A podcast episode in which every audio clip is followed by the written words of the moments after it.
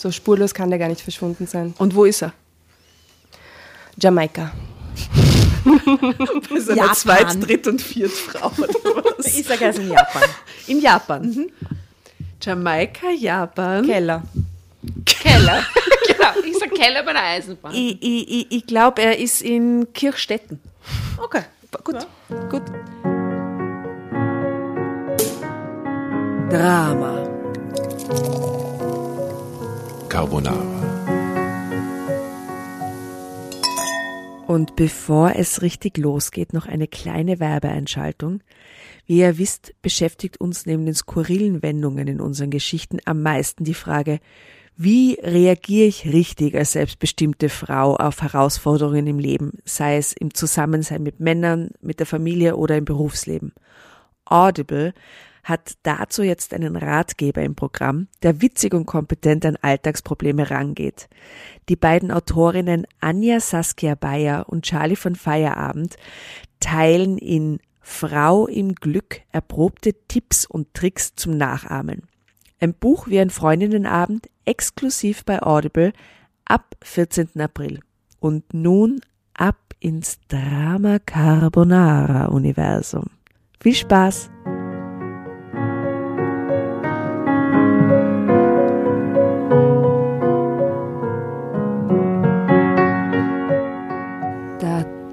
Da da da da da Drama.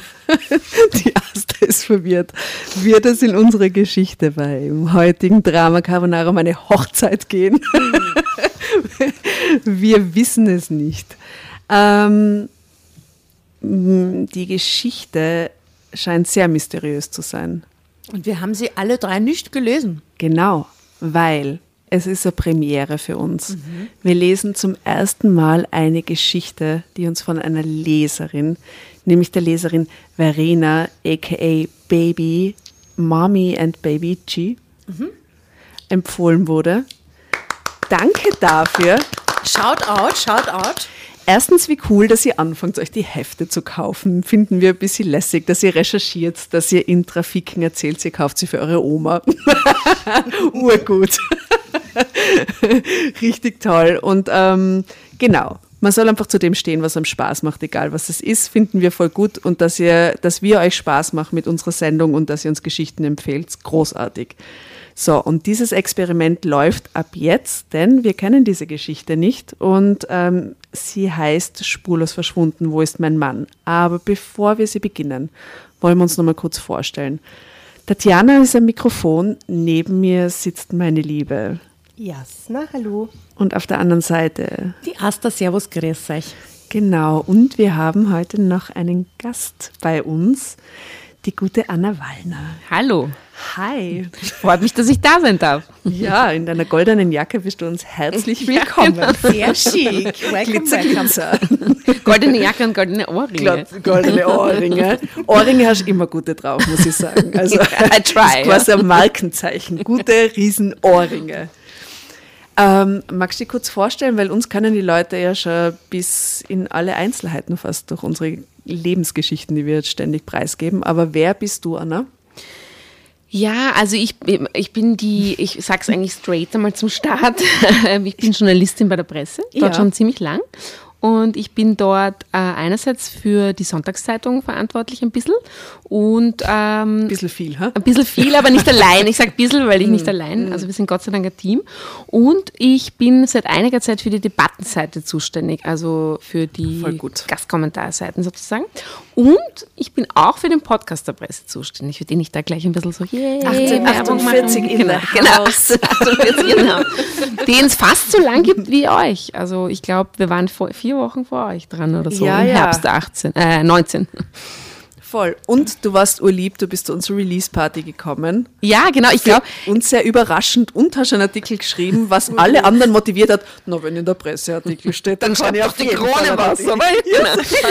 Urgut, Anna, Nein, aber ich, ich glaube, ihr seid, weil ihr so, ihr macht so ziemlich genau das Gegenteil von dem, was ich mache. Also Ja. darum bin ich auch sehr geehrt, dass ich heute da sein darf, weil ich mache so das Serious aka manchmal auch ein bisschen langweiligen Stuff, also so Nachrichten. Und mit André Heller und so, das sind langweilig, ja, aber eh trotzdem nice. ist es halt mehr so Ja, gut, ähm, serious. serious Stuff und ihr, ihr macht es halt irgendwie wirklich so dieses sehr coole, ganz äh, schräge, was es bei, in Österreich ja, glaube ich, noch nicht gab vorher, oder? Ein Podcast, der so in die Richtung geht. Nein, alle waren Und darum war ich serious. so begeistert und habe mir gedacht, yay, das finde ich cool, dass es sowas gibt. Außerdem drei wunderbare Das heißt, Frauen. du also, als äh, Journalistin sagen, wir sind der erste unseriöse Podcast.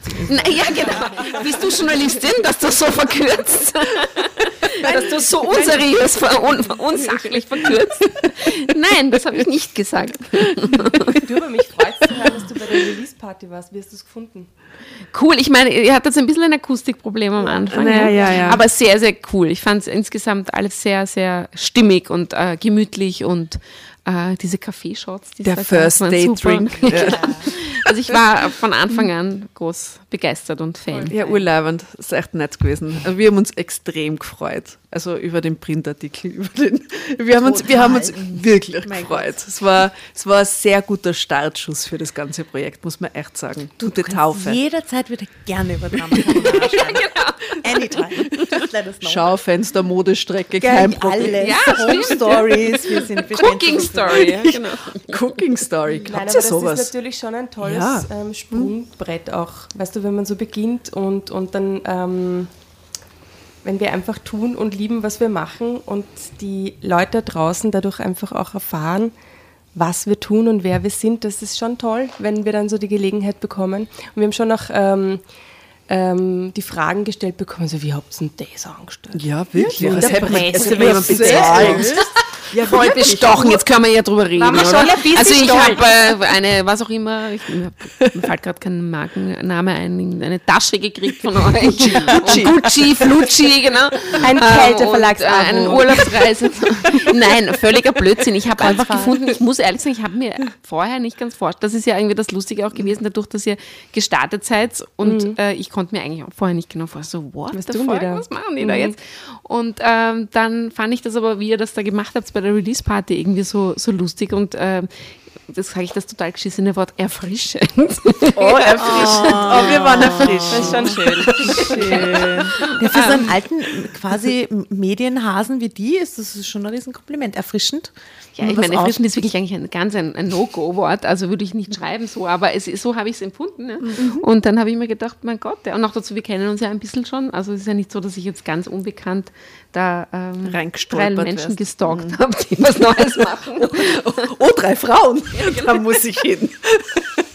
Nein, und ich meine, dazu kommt schon, dass ich das Podcast-Format einfach wirklich super finde. Also ich Ja. weiß, es ist natürlich ein bisschen, ihr wie, wie wir auch als Medienmarke waren eigentlich spät dran, weil wissen wir auch alle, dass das sozusagen schon so lang herumgeistert und alle machen es irgendwie und es gibt dauernd die Witze und so.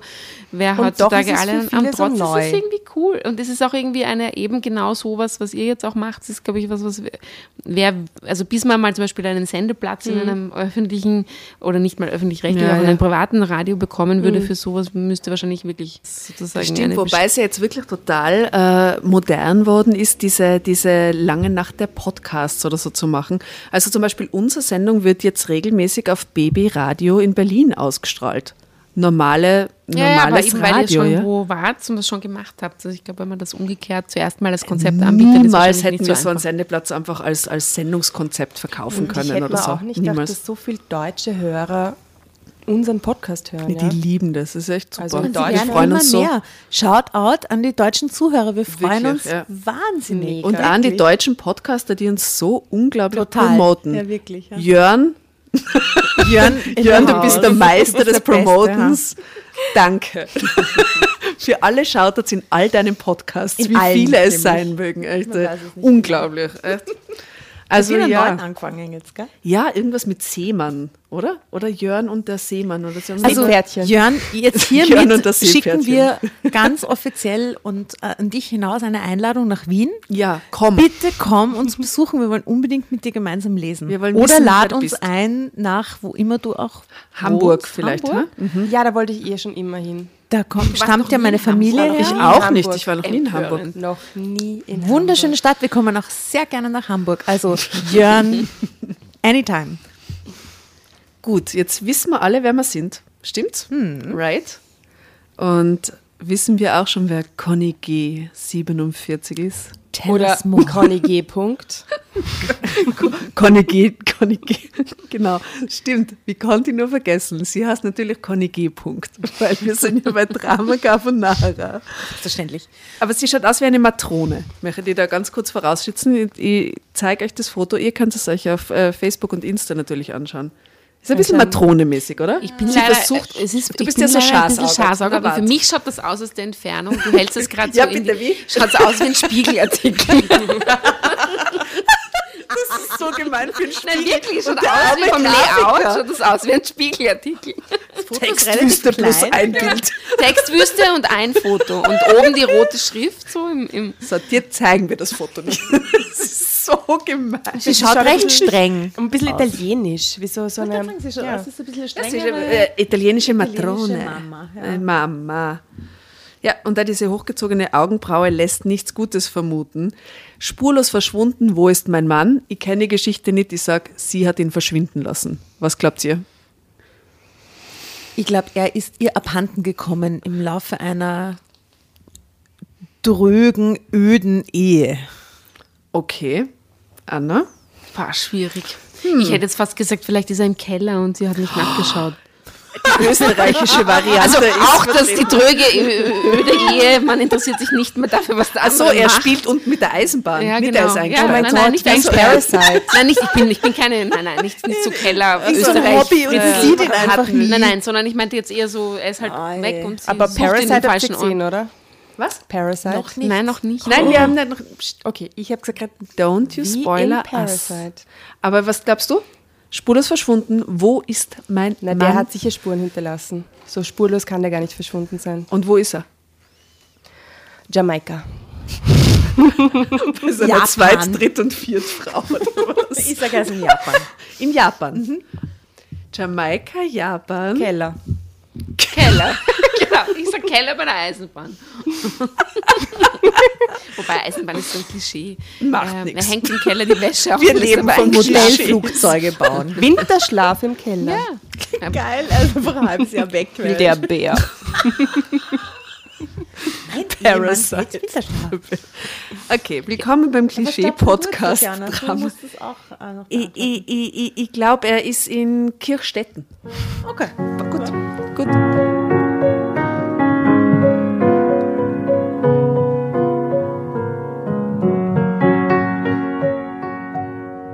Ich war glücklich mit Peter.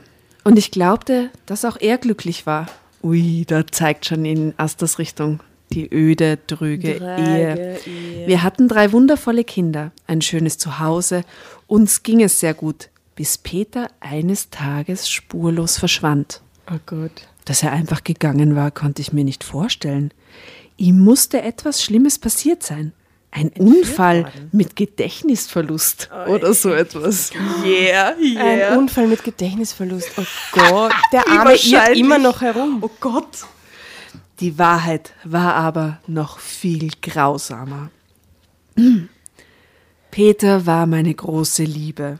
Und da erfahren wir eigentlich schon, dass er sicher einen Scheiß baut hat, oder? Sonst wird die Geschichte niemals so anfangen, oder? Hm. Ich erinnere, Oder dass es vergessen hat. wer war jetzt nochmal meine große Liebe? War das die Conny oder die Maria? Okay, ich glaube, der Gedächtnisverlust war es nicht, ha? Na, schauen wir. Ich erinnere mich noch an den Tag im Dezember vor 29 Jahren, als ich ihm auf der Schlittschuhbahn begegnete. 29 Ich habe mir auch gerade gedacht, das ist aber lang her. Die ist doch erst 47. Na gut, 47 minus 9 ist 38, minus 20 ist 18, ne? Also Geht. wie, wie du deinen Mann kennengelernt hast quasi. Nein, ich habe meinen Mann mit 25 kennengelernt. Ach so. Ich, wir sind nur sehr schnell zusammengekommen. Also vor drei Jahren. Ne? Ich bin 40, ich stehe dazu. Ich bin immer noch am Leben. So. Ähm, So ein gutes Lied gerade für unsere Drama Carbonara. wirklich, Playlist ist das der gerade. Refrain? Ich bin 40 und, und immer noch am Leben. Einen kleinen Insider an die Chu. Chu, you know what I'm talking about. Dieser Song ist nur für dich. Okay. Ähm, als ich ihm auf der Schlittschuhbahn begegnete, was für uns beide allerdings ein eher schmerzhaftes Erlebnis war. Ich stand das erste Mal auf Schlittschuhen mit 18, verlor das Gleichgewicht, rutschte geradewegs auf ihn zu Und wir landeten beide unsanft auf dem Eis. Glücklicherweise kamen wir mit ein paar blauen Flecken davon. Ich lud ihn als Entschuldigung auf einen Glühwein ein. Und wieder einmal haben wir vergessen, unsere Spielregel zu erklären. Äh, liebe Anna, wann Ja. immer du das Gefühl hast, ich möchte jetzt lesen, dann schreist du einfach Drama Carbonara, Baby. Genau. Okay. Dann kriegst du das Heft. Kriegst das Heft ausgehändigt. Instantly. Mm, genau. Das kannst du so oft machen, wie du möchtest. Und jederzeit. Okay, gut. Aber öfter als wie zweimal hintereinander hat es noch niemand dann. Also du könntest Rekorde brechen. Das ist nur schaffen. Wir haben gerade angefangen. genau. Glücklicherweise kamen wir mit ein paar blauen Flecken davon. Ich lud ihn als Entschuldigung auf einen Glühwein ein. Peter war ein ausgezeichneter Schlittschuhläufer. What else? Und ich nahm, oder? Natürlich, sie ist so batschert und er ist so ausgezeichnet, oder? Und ich nahm seinen Vorschlag an, dass er mir das Schlittschuhlaufen beibringen wollte. Mm. Nach meiner ersten Unterrichtsstunde mit Peter war mir klar, dass ich mich in ihn verliebt hatte und ich spürte, dass er auch sich zu mir hingezogen fühlte. Bald waren wir ein Paar, verbrachten fast jeden Tag zusammen und waren fest davon überzeugt, dass wir füreinander bestimmt waren. Kurz nach meinem immer. ja, immer. Immer sind die Leute füreinander bestimmt. Kurz nach meinem 21. Geburtstag heirateten wir. Peter übernahm schon bald nach unserer Hochzeit die Geschäftsleitung des Betriebs für Autozubehörteile, indem er seine Lehre absolviert hatte. Er verdiente gut. Okay. Hauptsache. Das ist wichtig. Autoersatzteile in die ganze Welt. Ja. Und kein Diebesgut. Bla bla bla bla. Sie wird sicher im nächsten Absatz Jetzt kommt gleich genau ein und ich habe, ich begann im Sekretariat der Autoverkaufs. Es äh, ist immer so. Es ist immer so. Er verdiente gut. Wir richteten uns in dem Haus ein, das ich von meinen Eltern geerbt hatte, das die einige Jahre zuvor bei einem Autounfall ums Leben Also wir gekommen hören waren. schon Auto, Auto, Auto, da hat das mit dem Auto. Wahrscheinlich ist er mit, mit dem Die Auto. Eltern sind weg. gestorben, Anna. Ja, Hab ein bisschen na, Ja, Gefühl. aber offenbar ist das das Drama dieser Frau, ja, das alles irgendwie mit Autos zu tun hat. Ähm, okay, die armen Eltern, die einige Jahre zuvor bei einem Autounfall ums Leben gekommen waren. Wir waren zwei Jahre verheiratet, als Jakob auf die Welt kam. Nach seiner Geburt gab ich meine Stelle in dem Modehaus auf, in dem ich als Schneiderin gearbeitet hatte und kümmerte mich um Kind und Haushalt. Wieder zwei Jahre später wurden unsere Zwillinge Hanna und Lara geboren. Als auch die beiden alt genug für den Kindergarten waren, wollte ich wieder arbeiten, aber Peter überredete mich, auch weiterhin zu Hause zu bleiben. Für Peter war es nie schwer, seinen Willen bei mir durchzusetzen.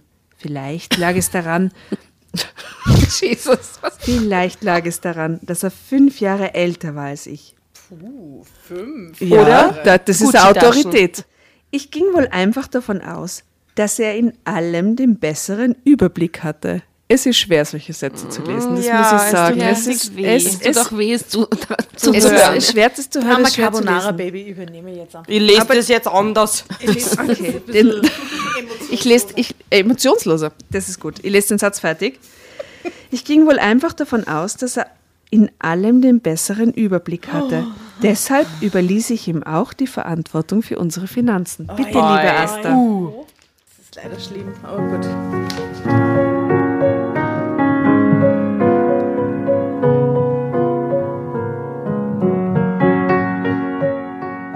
Bekam jeden Monat einen festen Betrag auf mein Haushaltskonto, um die monatlichen Zahlungen, notwendigen Rücklagen und die Sparverträge für die Kinder kümmerte er sich. Hin und wieder legte er mir einen Vertrag der Bank oder eines Versicherungsunternehmens vor, den ich gemeinsam mit ihm unterschreiben musste. Oh Gott. Ich habe diese Verträge nie gelesen, weil ich Wie dumm ist war, die bitte? Halte ich nicht aus.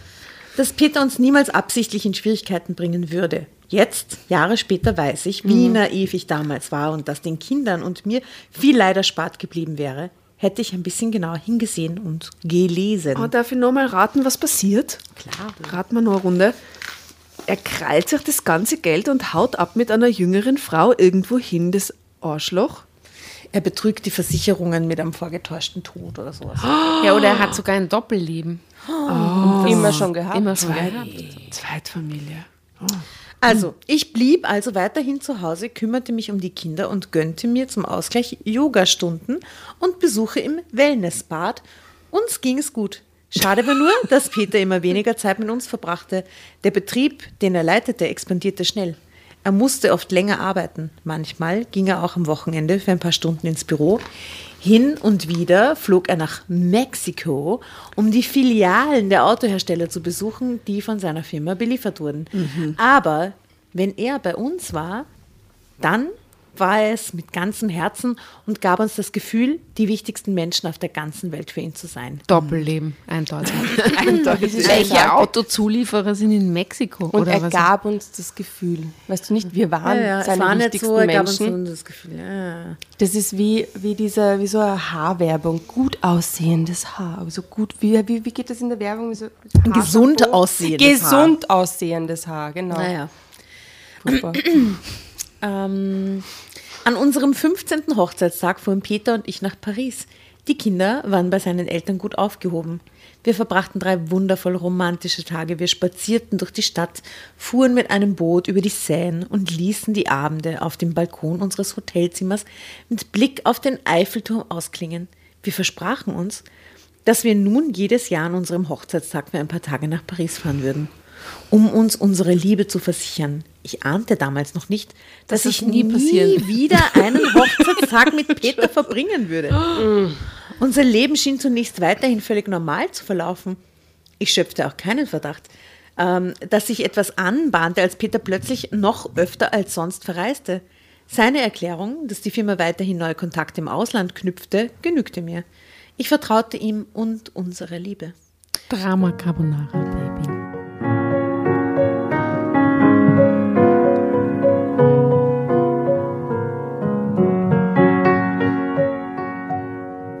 Und Dann kam der Tag, an dem er abends nicht nach Hause kam.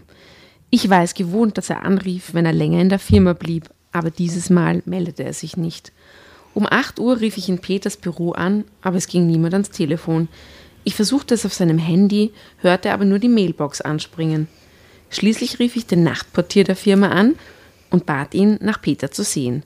Ich befürchtete, dass ihm etwas passiert sein könnte und niemand es bisher bemerkt hatte. Ein paar Minuten später teilte mir der Nachtportier mit, dass Peter wohl nicht mehr im Haus wäre, da sein Auto gar nicht mehr auf seinem Parkplatz stand. Ich atmete erst einmal durch und redete mir ein, dass er sich vermutlich noch überraschend mit einem Kunden getroffen hatte und nicht dazu gekommen war, mich anzurufen. Doch die Angst und Sorge, dass ihm etwas zugestoßen sein konnte, machte sich langsam in mir breit und lähmte mich. Ich versuchte ruhig zu bleiben. Um 9 Uhr versuchte ich es erneut auf seinem Handy. Wieder ohne Erfolg. Allmählich bekam ich Panik. Nachdem die Kinder ins Bett gegangen waren, rief ich seine Sekretärin zu Hause an. Mhm. Ich erfuhr, dass Peter bereits gegen 18 Uhr das Büro verlassen hatte. Von einer geschäftlichen Verabredung wusste sie nichts. Oh Gott, mir würde Pan in Panik ausbrechen. Totale Panik. Schrecklich. Horror. Ich versuchte mich zu beruhigen. Schon wieder. Ich meine, sie versucht sich schon wirklich die ganze Zeit zu beruhigen. Also es ist irgendwie sehr, uh, sehr kontroll, kontrollsüchtige Person. Also ich meine, ja. Ähm, Peter war ein erwachsener Mann, natürlich, fünf Jahre älter als sie, der mich nicht über jeden seiner Schritte informieren musste.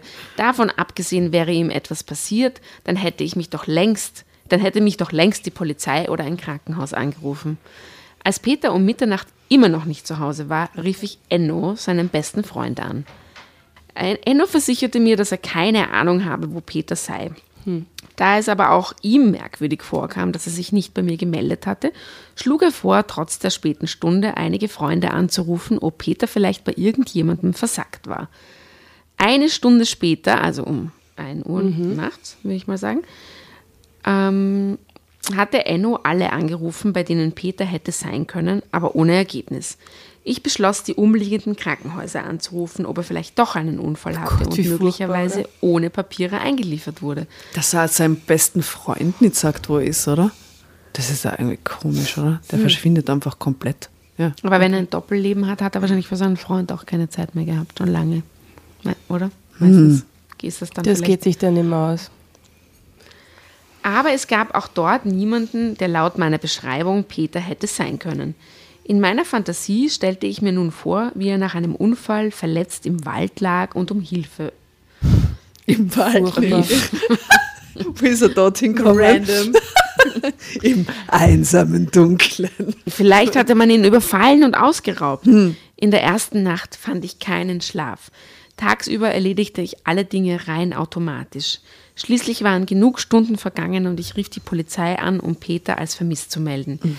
Ich hielt es kaum noch aus, einfach nur da zu sitzen und zu warten. Aber was sollte ich anderes machen? Auch wenn ich wusste, dass meine Vermisstenanzeige kaum ganz oben auf ihrer Liste stand, hatte ich wenigstens das Gefühl, endlich etwas getan zu haben. Was für ein Arschloch, wenn er das faked. Was für ein. Also echt, das finde ich. Ich wünsche dass er im furchtbar. Wald liegt irgendwo. das ist echt das Letzte. Das ist echt das Letzte, Mit oder? Kindern daheim. Ja, na so, eben. Wo ist der Papa? Wo ist der Papa? Immer Oh ganz Gott, ehrlich. das Seine Geliebten in furchtbar. Mexiko. Na, wahrscheinlich gar nicht in Mexiko. Der fährt doch nicht jedes Mal nach Mexiko. Da wäre ja blöd. Ja, aber in wahrscheinlich im Fall Nachbarort. Ja. Das hat er schon vorbereitet. Ja, in von Kirchstetten. stimmt. Yes. Japan. Ne? Also Tage vergingen und Nächte natürlich auch, in denen ich kaum geschlafen hatte. Doch in der letzten Nacht waren mir irgendwann die Augen zugefallen. Ähm, als ich wieder zu mir kam, war es kurz nach sechs. Die Sonne war bereits aufgegangen. Ich sprang auf, sah nach, ob Peter auf meinem Handy oder dem Festnetz angerufen hatte. Aber da war kein verpasster Anruf.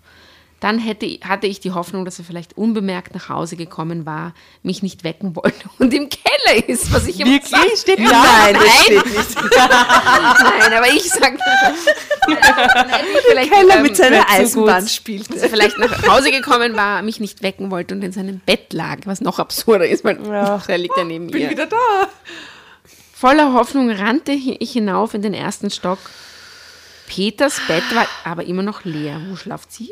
Schlafen sie nicht zusammen? Offensichtlich nicht. Noch bevor ich die Kinder weckte, rief ich Enno an, weil ich einfach nicht mehr wusste, was ich tun sollte. Er wollte noch ein paar Anrufe machen und dann zu mir kommen. Enno. Geht's um, jetzt kümmern wir uns ein bisschen um Enno. Enno. Lernen wir Enno kennen. Enno war damals für die Bühnenausstattung an einem Theater verantwortlich. Aha, der Künstler, das haben wir Enno. gleich Ja, gedacht. na ja. Sein Dienst begann erst am späten Nachmittag. Enno kam, nachdem die Kinder in die Schule gegangen waren.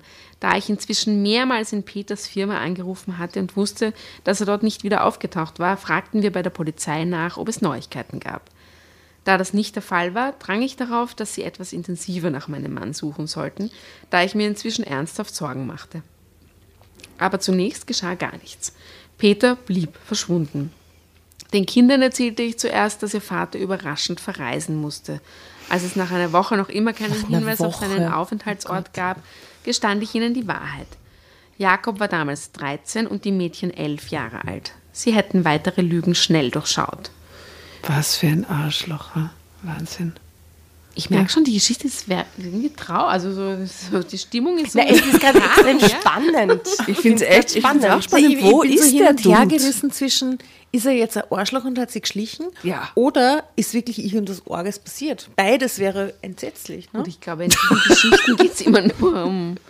Drama? Ja. Mhm.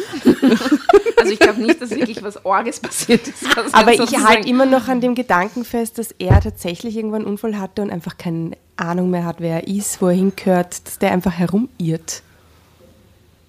Ja, aber das ist diese Versicherungshinweise und so, das ist. Eben, leider. Für den auf eine andere Spur Ich hätte, so gern, schon, ne? ich hätte so gern, dass er kein Arschloch ist. Aber gut. Tja. Ich frage mich aber auch, was für Rolle spielt Enno? Na, Enno wird der neue Lover, der die Familie dann auffängt. Enno wird so Enno deckt ihn. Enno deckt Nein, ihn. Enno deckt ihn nicht. Enno ist genauso enttäuscht wie sie. Also weder Peters Eltern noch sein Bruder oder seine Freunde und auch keiner seiner Kollegen hatten etwas von ihm gehört. Wir machten uns alle die größten Sorgen. Das hat sie jetzt wirklich auch schon oft gesagt. Aber gut. Enno kam damals jeden Vormittag zu mir, um mir Mut zu machen, dass Peter bald wieder zu Hause sein würde. Vielleicht hatte er bei einem Unfall sein Gedächtnis verloren und war ohne Papiere in ein Krankenhaus eingeliefert worden. Manchmal passierten solche Dinge. Nach zwei Wochen beschloss ich, beschlossen wir mit der, äh, mit der Polizei darüber zu sprechen, ob wir ein Foto von Peter in überregionalen Zeitungen veröffentlichen sollten, um herauszufinden, ob ihn jemand gesehen hatte. Bevor wir diesen Vorschlag äußern konnten, meldete sich die Polizei bei mir. Drama Carbonara, Baby.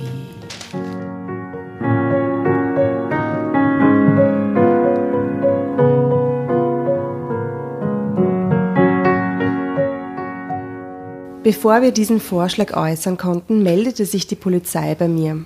Sie hatten Peters Auto in einem Waldstück etwa 200 Kilometer von unserem Wohnort entfernt gefunden. Nein, wie furchtbar, wie gemein von ihm. Ja, vielleicht ist er doch im Wald, liegt er Nein, der liegt sicher nicht im Wald, das Arschloch. Und dann lass, na, es ist, ich hasse, ich hasse diesen Typen jetzt schon. Naja. Gemein. Ja. Ein Polizist brachte mir einen an mich adressierten Brief, den sie neben Peters Handy und seinen Papieren im Handschuhfach des Autos An gefunden das hat sie noch gar nicht gedacht bis jetzt, oder? Suizid und wir auch alle nicht. Wir auch nicht. Das ist es auch nicht. Die Verena hat eine gute Geschichte ausgesucht. Muss mir mal ganz kurz sagen. Verena, schaut, Schaut out, out, Verena. gut, gut, du hast unseren Plan Total durchschaut. durchschaut. Ah, ja? Liebe Conny, Jetzt so. Ja, weil da dieser Bekennerbrief anfängt. Maria. es, Nein, tut Conny. Mir un, es tut mir unendlich leid. Pass auf dich und die Kinder auf. Was Peter. für ein Arschloch. Wa oh, nein, Fertig. Was? Mehr nicht? Mehr nicht. What? Was? Ich wusste es. Nein. Pass auf dich und die Kinder auf. Und nicht einmal in Liebe, Peter, sondern Peter, nicht mal liebe ich, will, Grüße. ich will den ganzen Brief nochmal hören. Liebe Conny, es tut mir unendlich leid. Was? Beistrich. Pass auf dich und die Kinder auf. Punkt. Peter. Punkt. Was? Nach Peter, Peter Nach Peter hat er nochmal einen Punkt gemacht. der hat ein Der Problem. Punkt geht so weit. Ja, der hat ein Problem. Alter. Das kann nicht sein. Ich musste dem Polizisten, der den Inhalt des Briefes kannte, zustimmen, als er sagte, dass es wohl ein Abschiedsbrief war. Bevor er ging, ließ er mich noch wissen, dass die Polizei vermutete, Peter habe sich in dem Fluss in der Nähe der Fundstelle seines Autos das Leben genommen. Glücklicherweise war Enno an jedem Abend bei mir und hielt mich in seinen Armen, bis ich mich wieder ein wenig beruhigt hatte. Auch wenn ich damit gerechnet hatte, dass Peter nicht mehr zurückkam, war es ein Schock für mich, Wo dass sind Ihre Freunde? alles auf seinen. Selbstmord hindeutete. Darüber habe ich echt noch gar nicht nachgedacht. Ich habe eine Theorie. Okay. Ich glaube, es war Enno. Was? Nein. Enno hat ihn verschleppt, ihn gezwungen, einen Abschiedsbrief zu schreiben, ihn um die Ecke gebracht, damit er sich in das Leben von ihr einschleichen kann. Nein, nein. Es ist ganz klassisch. Der, Nein, der hat sich, lebt ja noch. der wollte sich einfach schleichen und hat nicht Mumm gehabt zu sagen Ciao und macht es auf diese Art. Er täuscht jetzt von, sie finden ihn natürlich nicht im Fluss, oder? Na warte, und jetzt, jetzt tröstet sie der Enno und dann kommt sie drauf, dass die ganze Kohle weg ist. Das ist sicher. Und Enno der Begünstigte ist, weil sie hat nie es gelesen. Enno. Nein. Ich konnte mir einfach nicht vorstellen, warum er das getan haben sollte. An diesem Abend erzählte mir Enno zum ersten Mal, dass Peter hin und wieder Spielcasinos besuchte und dass er ihm im Laufe der Jahre schon einige Male Geld geliehen hatte, um seine Spielschulden zu bezahlen. Aha. Er versicherte mir, dass es dabei aber niemals um wirklich hohe Summen gegangen wäre und Peter ihm das Geld auch stets zurückgezahlt hatte. Seine Überstunden waren dann wohl nur vorgeschoben, damit er in Ruhe seinem Vergnügen nachgehen konnte, stellte ich fassungslos fest. Hatte ich meinen Mann so schlecht gekannt? Es schien so. Auf einmal war ich wütend auf Peter und was meinen, was meinen Schmerz über sein Verschwinden kurzfristig in den Hintergrund drängte. Er war nicht immer im Spielcasino, verteidigte Enno seinen Freund. Ja, mag sein, aber er hat mich trotzdem angelogen, entgegnete ich und fragte mich, warum ich das nie bemerkt hatte. Nachdem ich mich eine Weile über Peters Verhalten aufgeregt hatte und Enno mir einfach nur zuhörte, gewann die Trauer über Peters scheinbaren Tod wieder die Oberhand und ich begann hemmungslos zu schluchzen. Warum war Peter so verzweifelt gewesen, dass er nicht mehr leben wollte? Und warum hatte er mir seine Sorgen nicht anvertraut? Wir hätten sicher für alles eine Lösung gefu gefunden, aber Enno konnte mir meine Fragen nicht beantworten. Ein paar Tage später wurde die Suche nach Peter eingestellt. Ja. Die Polizei hatte das Waldstück durchkämmt, in dem sie sein Auto gefunden hatte. Taucher hatten im Fluss nach seiner Leiche gesucht, ohne Ergebnis. War für die Kinder so grausig, oder? Extrem schrecklich. Es hieß, dass die Strömung dort sehr stark sei und dass man Peter wohl nie finden würde. Die Polizei war nach wie vor davon überzeugt, dass er ertrunken war und wir, seine Familie und seine Freunde schlossen uns irgendwann ihrem Urteil an. Wir mussten einen Abschluss finden, um wieder zur Ruhe zu kommen, um weiterleben zu können. Vier Wochen nach Peters Verschwinden wurde mein Leben erneut zu einem Albtraum. Peters Nachfolger in der Firma hatte herausgefunden, jetzt kommt's, dass Peter Geld unterschlagen hatte. 150.000 Euro. Was? Oh Gott. Ein paar Tage später kam ein Brief von der Bank, dass wir mit den Raten für die Hypothek im Rückstand seien. Bis dahin wusste ich nicht einmal, dass wir eine Hypothek aufgenommen hatten. Naja, wenn sie sich nicht durchliest. Ne? Erst jetzt begriff ich, in welchem Wolkenkuckucksheim ich die ganzen Jahre gelebt hatte. Ich hatte meinem Mann blind vertraut und in meiner grenzenlosen Naivität Verträge unterschrieben, für die ich nun gerade stehen musste. Peters Eltern waren mir keine große Hilfe. Sie konnten von ihrer Rente gerade so leben und neben der Trauer um ihren Sohn fiel nun auch noch die Unterstützung weg, die er ihnen jeden Monat hatte zukommen lassen. Peter hatte für alle gesorgt. Soweit ich das überblicken kann, hätte sein Gehalt dafür auch ausgereicht. Das Geld, das er unterschlagen hatte und das Geld, das mit einer Hypothek auf unserem Haus abgesichert war, hatte er vermutlich nach und nach ins Spielcasino getragen. Drama Carbonara, Baby.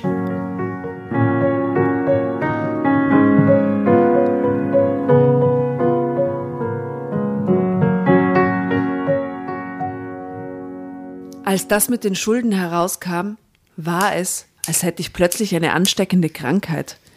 Die meisten Freunde zogen sich zurück, auch Peters Familie sahen wir nur noch selten. Vermutlich befürchteten alle, dass ich sie um Geld bitten könnte. In der ersten Zeit habe ich viel geweint und mich selbst bedauert. Meine Eltern waren ja schon tot, stimmt der Autounfall. Und Geschwister hatte ich keine, die mir hätten beistehen können. Wäre Enno nicht gewesen, hätte ich das Gefühl gehabt, ganz allein zu sein. Es kostete mich unendlich viel Kraft, mit meiner Trauer um Peter und meiner finanziellen Lage fertig zu werden und dabei noch die Kraft aufzubringen, für meine Kinder da zu sein, die um ihren Vater trauerten. Puh. Mit Ennos Hilfe habe ich diese schwere Zeit überstanden. Er ging mit mir zu einem Anwalt, der mir versicherte, dass ich für Peters Unterschlagung in der Firma nicht haften Enno musste. schon wieder, ich sag's mal. Ich Ja, Enno- traue dem irgendwie nicht so. Na, irgendwas ist da komisch mit dem. Ich traue dem Enno. Ich weiß nicht, ich finde den Enno überhaupt nicht suspekt. Ich finde, ich find, der Peter ist der ursuspekte Ex-Ehemann, aber Naja, der den finde ich genauso suspekt, aber irgendwie Enno, Enno. Ja, ich weiß nicht. Ich habe hab nichts gegen Enno bis jetzt. Das ist nur, weil er im Theater arbeitet. Also ein interessanter Künstlertyp. Ja. Das muss ein guter sein. Nein, der muss ein guter sein, aber es muss auch nicht deswegen ein schlechter sein. Ich weiß nicht. Wobei, ja, ich weiß nicht. Das der Name. Ja, statt Benno, Enno. So weh es mir auch tat, ich musste das Haus verkaufen. Das Haus, das sie ihre toten Eltern vererbt haben, möchte ich mal sagen, muss sie verkaufen. Das ist auch immer bitterer Beigeschmack irgendwie. Nach Abzug der Kreditschulden blieben noch 20.000 Euro für mich übrig, die ich gut gebrauchen konnte. Poh, aber was war das schon? Um den Kindern einen Schulwechsel zu ersparen, mietete ich eine Wohnung in der Nähe unseres alten Zuhauses. Enno half uns, die drei Zimmer einzurichten, stutzte unsere große Einbauküche aus dem Haus auf die Maße der kleinen Küche zurecht und war einfach für uns da. Gerade Jakob suchte damals oft Ennos Nähe, so als würde er in ihm etwas von seinem Vater sehen. Durch Enno bekam ich auch eine berufliche Chance. Okay, echt zehnmal Enno in einem Mini-Absatz, das ist, na gut, ich verstehe die Suspekt-Sache besser. Das Theater, für das er arbeitete, suchte damals nach einer Schneiderin in der Kostümabteilung. Nach der Probezeit bekam ich eine Festanstellung und gewann so wieder mehr finanzielle Sicherheit, was die Zukunft für die Kinder und mich betraf. Obwohl mir die Vernunft sagte, dass ich Peter nie wiedersehen würde, hoffte ein Teil von mir auf ein Wunder. Und das ist der Grund, warum der Enno so viel, also wenn der Enno wirklich keinen Dreck am Stecken hat, ja, dann wird er so oft erwähnt, damit man sich jetzt einfühlt in, okay, sie kriegt hin, was für ein Schicksalsschlag nach dem anderen die Frau erleben musste, oder? Und jetzt kriegt sie es wieder hin, jetzt baut sie ihr neues Leben mit dem Enno und den Kindern auf, verkraftet das, Kinder. verarbeitet und dann taucht er wieder auf. Das ist ja so arg, wenn er wieder zurückkommt. Oh Gott. Weil der taucht fix wieder auf. Trotz dieses Chaos, das er mir hinterlassen hatte, sehnte ich mich nach ihm. Das war auch der Grund, warum ich Enno in all den Jahren immer auf Abstand hielt. Ich wusste, dass er gern mehr als ein Freund für mich gewesen wäre, aber ich ließ es nicht zu, weil ich Peter einfach nicht aus dem Kopf bekam. Sechs Jahre nach Peters Verschwinden hatte ich mich in meinem neuen Leben eingerichtet. Meine Arbeit am Theater machte mir Spaß, ich verstand mich gut mit meinen Kolleginnen. Enno war mir nach wie vor ein guter Freund und meine Kinder hatten sich prächtig entwickelt. Jakob war inzwischen 19, hat eine feste Freundin und studierte im ersten Semester Medizin. Hanna und Lara standen kurz vor dem Abitur. Die Kinder waren oft unterwegs und ich genoss meine gemütlichen Abende vor dem Fernseher oder beim Surfen im Internet. An Aha, und da findet sie jetzt irgendwas. Alter. An einem dieser Abende suchte ich mal wieder nach Nachrichten aus Mexiko. Drama Carbonara Baby. Nein, weil Peter dieses Land geliebt hatte und ich mich mit ihm so verbunden fühle.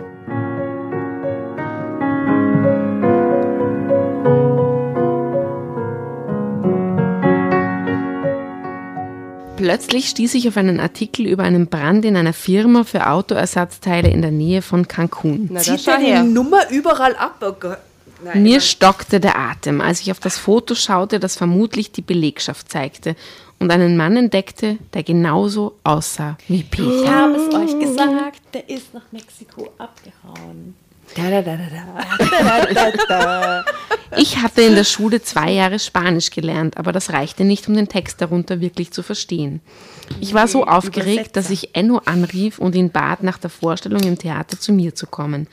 Während ich auf ihn wartete, ließ ich mir von einem Übersetzungsprogramm den Zeitungsartikel übersetzen, aber das half mir nicht weiter. Es wurden nur Vermutungen über die Brandursache angestellt. Über die Belegschaft gab es keine Informationen. Ich weiß nicht, wie oft ich mir dieses Foto angesehen hatte, auf dem ich Peter zu erkennen glaubte, bis Enno endlich kam. Er war ebenso verblüfft wie ich, als er das Foto sah. Wir suchten dann nach einem Video über den Brand und wurden fündig. Irgendjemand hatte das Feuer mit seiner Handykamera gefilmt und ins Netz gestellt. Wir konnten Peter nun zweifelsfrei erkennen. Gott, wie Orca. Ich bat Enno, weder den Kindern noch irgendjemandem sonst von meiner Entdeckung zu erzählen. Ich wollte zuerst nach Mexiko fliegen und Peter zur Rede stellen. Genau, natürlich. Ich werde dich begleiten, erklärte Enno mit entschlossener Miene. Ich nahm sein Angebot gerne an. Mit ihm an meiner Seite würde ich mich in diesem fremden Land sicherer fühlen. Es gelang mir, zwei Last-Minute-Flüge für die darauffolgende Woche zu bekommen. Enna und ich nahmen uns ein paar Tage Urlaub und flogen nach Cancun, dem touristischen Mittelpunkt im Süden von Mexiko. Weiße Strände, türkisfarbenes Wasser und lux luxuriöse Hotels. Enno und ich einigten uns auf ein Doppelzimmer mit zwei getrennten Betten, um ein bisschen Geld zu sparen. Mit einem Taxi fuhren wir in die eine halbe Stunde entfernt liegende kleine Stadt, in der die Firma ansässig war, nach der wir suchten. An der Tankstelle am Ortseingang fragten wir, wo sie zu finden war. Bis zu diesem Moment hatte ich mich noch einigermaßen im Griff. Aber mit dem Wissen, Peter möglicherweise gleich gegenüberzustehen, versagten mir die Nerven.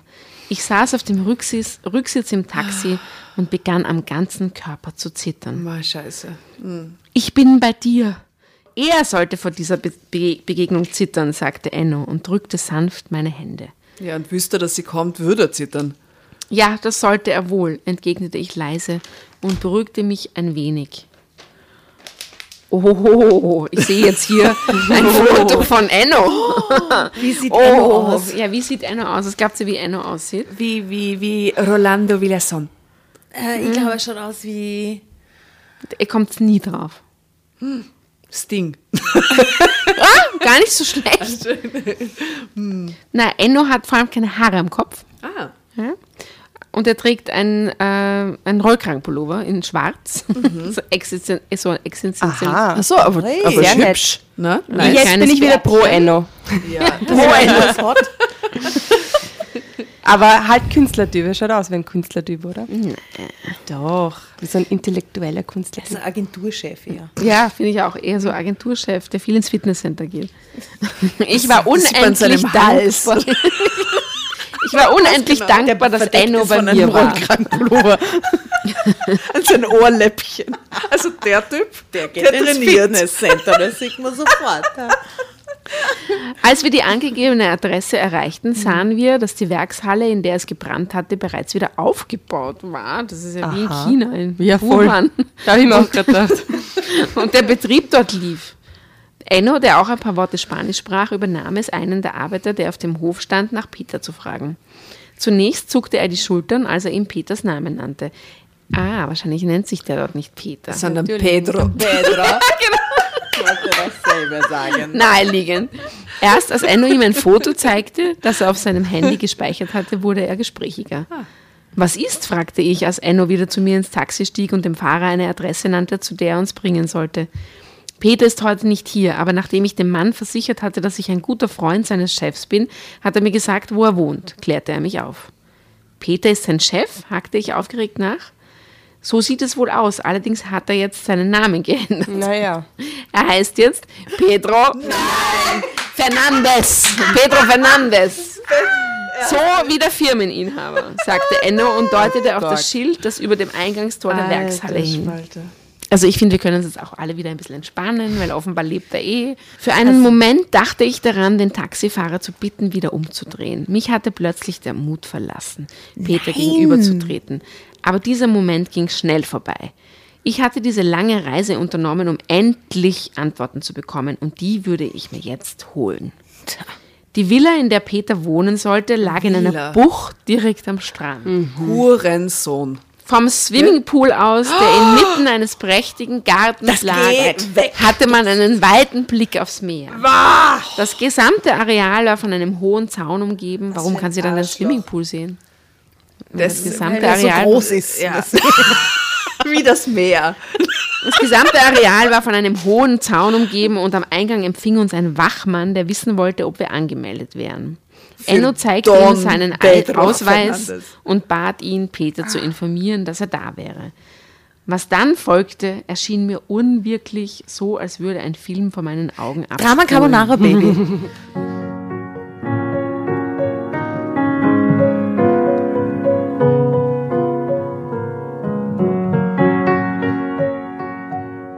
Wir hatten mit dem Taxifahrer ausgemacht, dass er ein paar Minuten vor dem Haus auf uns warten sollte, bis wir geklärt hatten, was uns erwartete. Und wir wüssten, ob wir länger bleiben würden. Doch als ich Peter gleich darauf sah, wusste ich, dass unser Besuch nicht lange dauern würde. Dieser Mann in dem eleganten Anzug mit dem sonnengebräunten Gesicht hatte nichts mehr mit dem Mann zu tun, den ich einmal geheiratet hatte. Als er das Grundstück verließ und zu uns auf die Straße kam, schloss er das Tor gleich wieder hinter sich zu, was wohl bedeutete, dass er uns nicht hineinbitten würde. Ach Naja, was. Überraschung. Wie habt ihr mich gefunden? fragte er Enno, während er ihm förmlich die Hand reichte und mich nur mit einem kurzen Blick musterte. Immer so ein Trottel, wirklich. Ich habe ein Video von dem Brand in deiner Firma gesehen, sagte ich und baute mich direkt vor Peter auf. Verstehe, murmelte er und senkte den Blick. Es geht hier aber nicht um die Frage, wie wir dich gefunden haben, sondern darum, warum du abgehauen bist und mich mit den Kindern und den Schulden alleine gelassen hast. Was hast du dir dabei gedacht? fragte ich ihn. Mir wurde einfach alles zu viel. Du, die Kinder, die Verantwortung für euch, die Schulden. Ich bin davon ausgegangen, wenn du das Haus verkaufst, wirst du die Schulden los sein und kannst neu anfangen. Ohne mich bist du mit der Sicherheit besser dran. Ja, danke, danke, danke für diesen Move. Bist du mit Sicherheit besser dran. Bist so selbstlos, danke. Ich hätte uns nur alle weiter in den Abgrund gezogen, erklärte er mir. Du bist ein einfaches Mädchen ohne Visionen, die in ihrer kleinen Welt zufrieden ist. was du für ein Hurensohn. Einen wirklichen Neuanfang hätte ich mir mit dir nicht durchziehen können. Mir ist im Laufe der Jahre klar geworden, dass wir nie wirklich zusammengepasst haben. Sagte er und als er mich Kann dabei so cool ansah, sein? lief es mir eiskalt den Rücken herunter. So fremd war er mir, die, war er mir in diesem Moment. Was fiel ihm ein, so mit mir zu reden? Einfaches Mädchen? Du bist ein Feigling und ein armseliger Wichtigtuer, der seine Familie im Stich gelassen hat, weil er es selbst nicht auf die Reihe gebracht hat, widersprach Enno Peters Rechtfertigungen. Verrate mir doch bitte einmal, wie du zu deinem neuen Nachnamen kommst, fragte er, als er die hübsche dunkelhaarige Frau entdeckte, die mit einem Jungen und einem Mädchen beide im Kindergartenalter ja, auf dem Balkon im ersten Stock des Hauses stand und zu uns herüberschaute. Ich nehme an, ihr werdet ohnehin keine Ruhe geben, bis ihr die Wahrheit herausgefunden habt. Also dann. Ich bin seit fünf Jahren verheiratet, habe den Namen meiner Frau angenommen, wir haben zwei Kinder, ich liebe Theresa und bitte euch, das zu respektieren. Verzeih, aber du bist noch mit mir verheiratet, antwortete ich und versuchte, meine riesige Wut auf ihn herunterzuschlucken. Dieser Mann war es nicht wert, dass ich ihm zeigte, wie tief er mich verletzt hatte. Schick mir die Kontaktdaten deines Anwalts. Ich werde meinen Anwalt damit beauftragen, die Angelegenheit zu regeln. Das ist alles. Mehr hast du mir nicht zu sagen. Willst du nicht einmal wissen, äh, wie es, den, wie es deinen Kindern geht? fragte ich ihn. Hatte er uns denn vollkommen aus dem Gedächtnis gelöscht? Ich bin sicher, du hast gut auf sie aufgepasst. Und natürlich sind sie mir hier bei uns jederzeit willkommen. Und die Theresa weiß das, oder was? Tatsächlich. Die können mal auf Ferien vorbeikommen. Sollen sie mal nach Mexiko fahren und das Einen Meer sehen. Pool und so. Geil. Ja, toll. Alter. Wow. Tatsächlich? Du hast sie glauben lassen, du wärst tot. Das klingt nicht danach, als läge dir etwas an ihnen. Ich wusste, dass du für sie sorgst. Elender Egoist. Ich kann den Anblick nicht mehr ertragen. Ich muss sofort weg. Ich spürte, wie der Zorn auf ihn in mir hochkochte, während ich auf, diesen, auf dieses prachtvolle Anwesen und seine Familie schaute. Enno wandte sich voller Verachtung von Peter ab. Ich bedauere dich jemals einem Freund genannt zu haben. Mir wurde übel von seinem Anblick, sagte ich, als wir wieder auf dem Rücksitz des Taxis saßen und der Fahrer den Motor startete. Ich konnte kaum glauben, was ich in den Minuten davor erlebt hatte. Enno legte seinen Arm um mich, als mir nun doch die Tränen über das Gesicht liefen. Unser Taxifahrer schaute mitfühlend in den Rückspiegel, wandte sich dann schnell ab und stellte diskret das Radio lauter. In dieser Nacht im Hotel schlief ich das erste Mal mit Enno. Na, so schnell getröstet dann gleich. Es geht dann gell? doch schneller, als man denkt. Ich weiß nicht, ob ich es schon länger wollte und mich nur der Trauer um Peter davon. Ich weiß nicht, ob ich es schon länger wollte und mich nur der Trauer um Peter davon abgehalten hatte. Stimmt, ist einfach falsch geschrieben, egal. Oder ob ich in dieser Nacht einfach nur Trost brauchte. Es war der Anfang unserer Liebe. Peter bedeutete mir nichts mehr. Ich bedauerte jede Sekunde, die ich um ihn getrauert hatte. Wieder zu Hause erzählten wir den Kindern, was wir armen herausgefunden Kinder. hatten. Oh Gott. Ich weiß nicht, was schlimmer ist. Aber besser sie- als tot. Ich weiß nicht. In diesem Fall Na, nicht. besser, Besser als tot. tot. Ja, Besser irgendwann als die dann, tot. ja, whatever, keine Ahnung. Horror. Besser als so ein Suizid. Ja, besser Dings. als wie mein Vater hat Ja. sich heimdraht wegen Spielschulden. Ja. Ist besser, Ja. mein Papa ist ein skrupelloser Mafia-Willen-Gangster in Mexiko. Na echt. Ich weiß gerade nicht, ob das wirklich Ich weiß besser auch ist. nicht. Wahrscheinlich ist beides äh, zart zu, zu, zu Beides zu ist scheiße. Also verstehen für und mich zu als, ja, aber für mich als Tochter, wenn ich es mir vorstelle, ist mir lieber. Aber weiß zumindest, was ist. So. Ja, er ist Es halt ist- ein ist Arschloch, aber andere war so er, eine Ungewissheit, die da das andere ist hat, dann, ne? ja, und war er so traurig und da, da, da, so ist halt das skrupelloses Arschloch. Ist besser als wie so. Also sie erzählt jetzt jedenfalls den Kindern und Jakob nahm es zunächst gleichgültig hin. Die Mädchen hatten unzählige Fragen. Ich schrieb die Adresse ihres Vaters auf einen Zettel und hängte ihn an die Pinnwand in unserer Küche. Was? Die drei sollten selbst entscheiden, ob und wann sie mit ihm Kontakt aufnehmen. Niemals Naja, würde denen den das aber Kontakt zu diesem Arschloch Niemals. geben. Niemals. Aber das finde ich schon, na, ich finde das gut, dass man, sie hängt das dorthin und sie können sich entscheiden, was sie machen wollen. auf- Wirklich? auf Würdest du Nachfrage wollen, dass die. Kontakt Ja. haben zu so jemandem? Nicht wollen, sondern ihnen die Entscheidung frei halten. Das finde ich eine gute, also ich finde das super so. Weil das dauert sicher noch, aber- also die brauchen ja dann noch mal, bis sie das verarbeiten und dann können sie entscheiden, ob sie das wollen oder nicht. Ja, für sie ist es okay, aber, aber, aber Ich weiß nicht. Also ich würde es in dem Alter, glaube ich, würde ich sie das nicht selbst entscheiden lassen und ich würde, Aber die sind 19 und 18. achso, die sind ja schon viel älter. Naja, gut, pff, im Endeffekt wissen sie ja, dass sie schon dort war. Sie wissen ja, dass sie die Adresse hat. Wenn sie die Adresse die ganze Zeit Also siehst, verstecken? Ja. so Ja. transparent Hast siehst, oder? Also, hm. Enno begleitete mich auch dieses Mal wieder zum Anwalt, dem wir die Verhältnisse schilderten, in denen Peter lebte. Ein paar Tage später wussten wir, dass der Vater von Theresa nicht nur der Besitzer dieser Firma war, die Peter inzwischen leitete, der Familie gehörten Dutzende von Firmen, die im ganzen Land verteilt waren. Peter hatte sich die perfekte Familie für sein neues Leben ausgesucht, dass er Theresa vor äh, einigen Jahren während eines Besuchs in Mexiko kennengelernt und schon länger ein Verhältnis mit ihr hatte, wie mein Anwalt herausfand, wunderte, wunderte mich nicht mehr. Die Scheidung ging still und leise über die Bühne und ich hatte kein Interesse daran, Peters neue Familie zu zerstören. Ich wollte nur einen Schlussstrich ziehen. Warum nicht? Der Versuch meines Anwalts, dafür ist schon zu viel Zeit vergangen. Sechs, sechs Jahre. Jahre. Wisst ihr, da kühlt sie das ja irgendwie ab. Die denkt sie die halt so. die auf jeden Fall zerstören wollen. Also, boah. Der Versuch meines Anwalts, das Geld für den von mir abgetragenen Bankkredit zurückzufordern, scheiterte. Peters Anwalt konnte zu Recht behaupten, dass ich ja für den Kredit gebürgt hatte, zumal Peter angeblich über kein eigenes Geld verfügte, da alles, was er und seine Frau besaßen, angeblich ihr gehörte. Schlau das gemacht. Geld, total schlau gemacht. Das Geld, das er in seiner alten Firma unterschlagen hatte, konnte er aber trotzdem umgehend zurückzahlen, nachdem sein Anwalt eine Vereinbarung auf dem Tisch hatte, dass Peter strafrechtlich dann nicht verfolgt wurde. Zu einer Klage auf entgangene Unterhaltszahlungen für die Kinder ließ er es auch nicht ankommen. Er überwies die von meinem Anwalt geforderte Summe auf die Konten der Kinder. Ich bekam nichts. Inzwischen sind wieder fünf Jahre vergangen. Jakob, Drama Carbonara, Baby.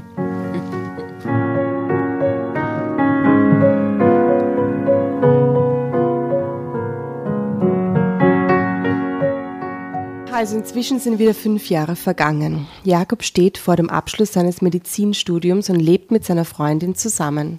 Lara und Hanna haben mit zwei Freundinnen eine Werbeagentur eröffnet und sind beide verlobt. Meine Kinder führen ein glückliches Leben. Hin und wieder besuchen sie auch ihren Vater. Sie haben ihm nicht verziehen, aber sie haben gelernt, sich mit der Vergangenheit zu arrangieren. Nachdem sie ihre Halbgeschwister kennengelernt hatten, wollten sie gern mit ihnen in Kontakt bleiben. Auch wenn ich es nicht gerne höre, sie verstehen sich gut mit Theresia. Theresia? Habe ich es falsch gelesen, Frau? Theresia. Sie dachte, du und Papa werdet geschieden, als er damals zu ihr kam. Er hat ihr auch weiß gemacht, dass du nicht wolltest, dass er mit uns Kontakt hat. Sie hat ihm verziehen, weil sie ihn liebt und nicht verlieren will, erzählte mir Jakob irgendwann. Ich bin jetzt schon so lange glücklich mit Enno zusammen. Ich weiß, dass ich ihm vertrauen kann. Das hat er mir in all den Jahren bewiesen, als ich einen guten Freund an meiner Seite brauchte. Und dafür danke ich, ihn, da, dafür danke ich ihm von ganzem Herzen. Ende.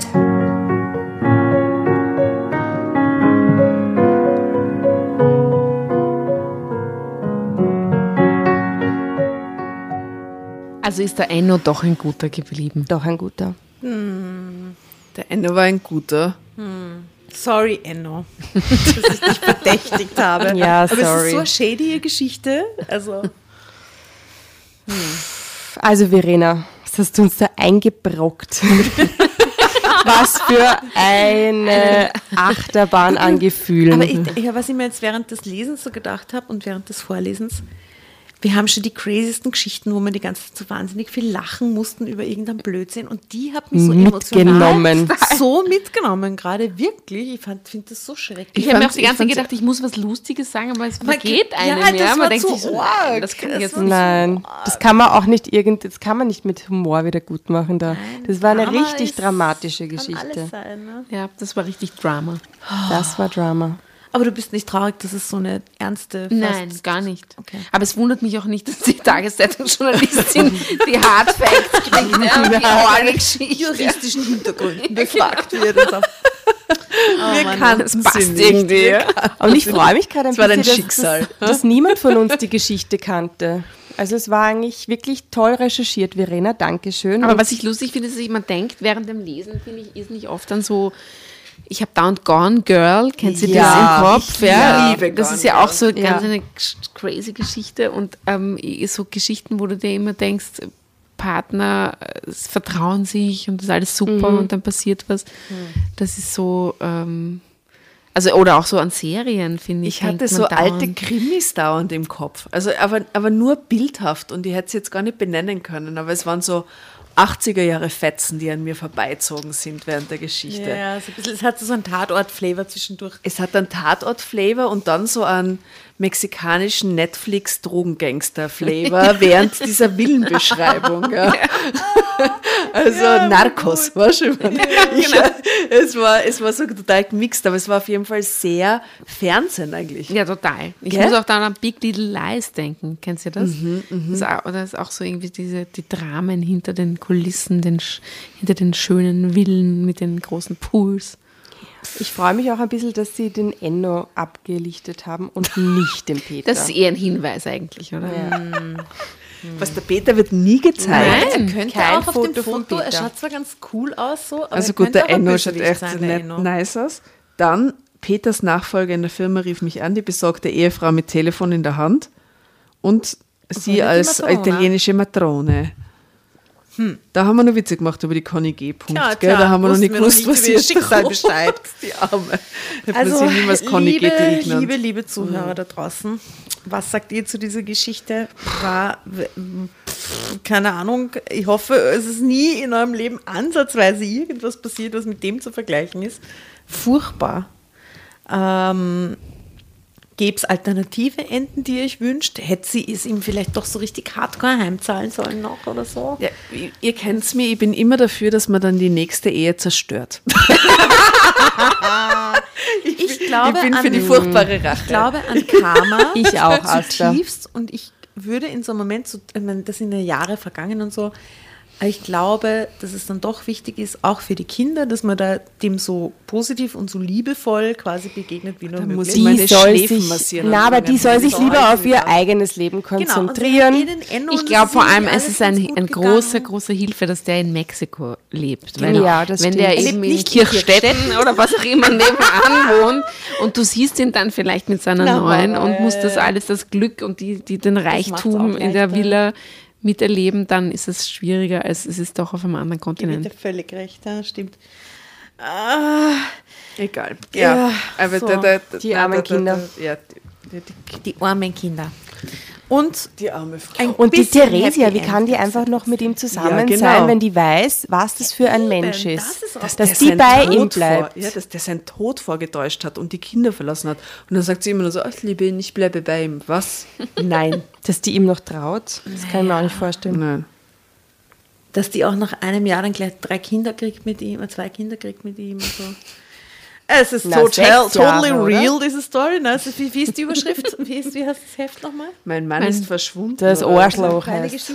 Wie ist die Überschrift? Spurlos Außen- verschwunden. na, Wo ist mein Mann? Aus meine Geschichte, aus dem wahren Leben. Aus dem wahren Leben. Und alle Seiten in Farbe.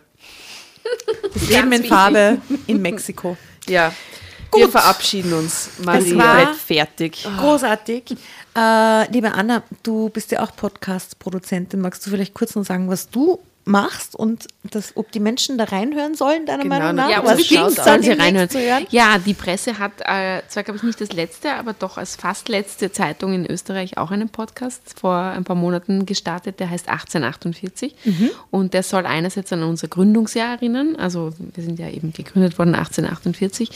Wir sind nicht die älteste Zeitung Österreichs, das ist immer noch die Wiener Zeitung, die, glaube ich, 1703 das erste Mal erschienen ist. Äh, aber wir sind trotzdem sehr alt. Und ähm, also heute versuchen wir ein bisschen moderner zu wirken, aber wir, sind, wir haben eine lange Geschichte. Fancy Und, äh, genau. und seit Oktober haben wir einen Podcast, der heißt eben 1848 und das ist nicht nur die Erinnerung ans Gründungsjahr, sondern auch, dass wir ein bisschen kürzer sein wollen, also nur 18 Minuten, 48 Sekunden lang sein wollen und wir sind äh, ein klassischer, also klassisch ist vielleicht das falsche Wort, wir versuchen einfach aktuelle Themen einmal die Woche mit einer Diskussion mit mindestens zwei Gästen, die optimalerweise nicht einer Meinung sind, äh, auf, einen, auf einen Punkt zu bringen. Und ich freue mich sehr, dass ich da die Hostin sein darf oder Host. Und war der Name auch deine Idee? Der war so eine, wir waren mehrere in einem, wie so oft im Tageszeitungsbusiness ist das relativ schnell entstanden. Äh, also ist nicht ganz allein auf meinem Mist gewachsen. Und ähm, es macht total Spaß und äh, ich freue mich sehr, dass äh, wir der Presse sozusagen eine neue Dimension da irgendwie auch mit der Audioschiene geben können. Sehr cool Und für so ein traditionelles jeden- Medium. Ja. Ne? Dann wünschen wir hiermit der Presse, Hashtag Presse, äh, alles Gute und Hashtag 1848. Willkommen im Podcast-Universum.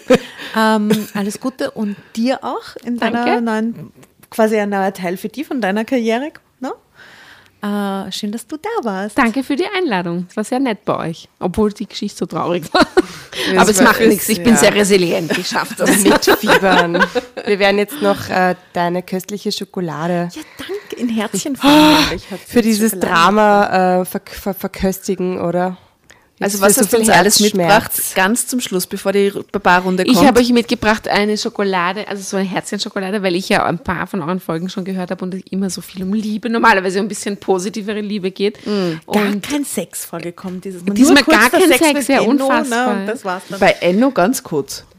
Ein Satz. Ein Satz. Einmal eine Ein, Nacht ein in Mexiko. unexpliziter Satz. Und, und dann habe ich euch noch mitgebracht so eine Retro-Schokolade, die es offenbar schon lange gibt, mit Kaffee. Wie heißt die? Ich weiß es gar nicht.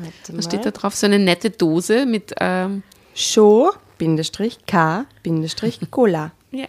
Schokacola. mit viel Kaffee Die drin. Koffeinschokolade. Und ich habe schon Und drei einen davon Speck gegessen. für die nächste Carbonara. Großartig. Ich poste dieses Mal, ich mache eine Carbonara und poste sie dann für alle Carbonara-Fans. Extra für euch. Obwohl Fastenzeit ist, das ist egal. Mir ist so wurscht. Sehr gut. In diesem Sinne, es war wunderbar. Äh, habt noch einen schönen Tag, Nachmittag, wo immer ihr seid. Bussi, Bussi, Bussi. Ciao, ich kann leider kaum Mexikanisch und kann mich deshalb nicht in Landessprache verabschieden. Hashtag Hurensohn.